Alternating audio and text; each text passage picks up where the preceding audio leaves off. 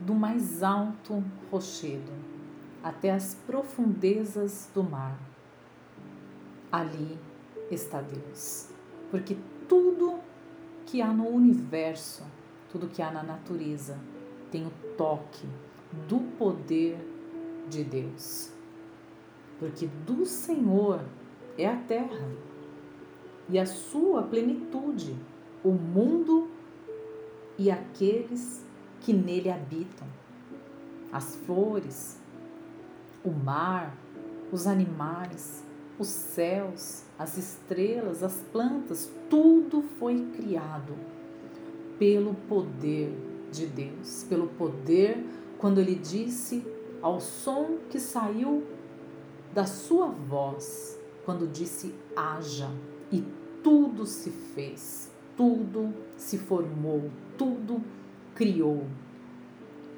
Veja, agora olha no espelho, veja refletindo ali a sua imagem. Assim Deus nos criou, a imagem e semelhança do nosso Criador. Somos formados, criados à imagem e semelhança de Deus. Portanto, negar a existência de Deus é ter também que negar a si mesmo. Comece a analisar, a meditar e a refletir em tudo o que há na Terra, na Terra, debaixo dela e tudo o que há nos céus, os planetas, os luminares e por cima das mais altas nuvens, tudo o que há no mar e debaixo dele. E você vai começar a entender, a compreender a excelência, a grandiosidade de um grande e poderoso Deus que criou todas essas coisas pelo domínio, pelo poder da sua voz quando disse haja e ouve todas as coisas.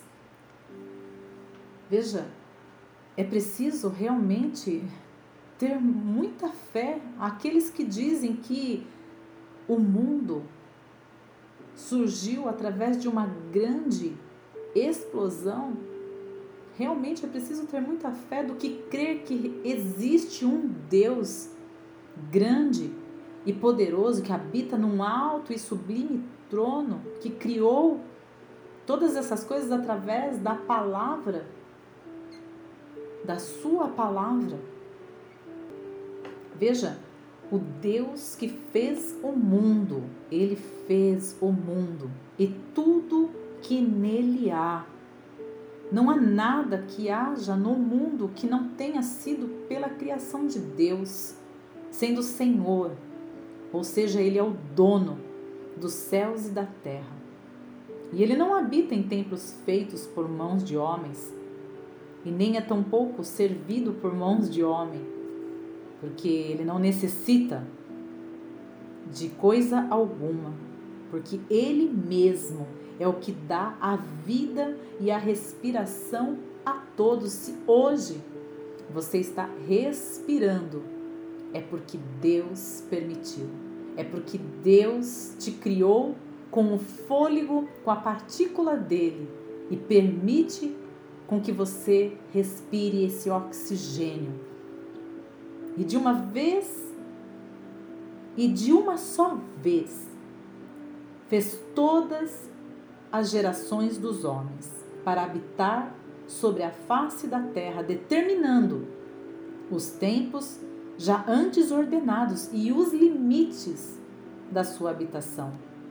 Ou seja, a habitação é na terra, Deus criou os céus e a terra para que buscassem ao Senhor, ou pudessem e pudessem achá-lo, ainda que não está longe de cada um de nós, porque nele vivemos e também nos movemos, ou seja, vivemos, se movemos, vivemos e existimos, é tudo pelo poder de Deus. Então só podemos finalizar dizendo: ó profundidade das riquezas, tanto da sabedoria como da ciência de Deus, quão insondáveis são os seus juízos, são os seus caminhos. Porque quem compreendeu a mente de Deus? Quem foi seu conselheiro? Ou quem deu primeiro a ele para que possa ser recompensado? Porque dele e por ele e para ele são todas as coisas. Glória, glória, pois a ele eternamente. Amém.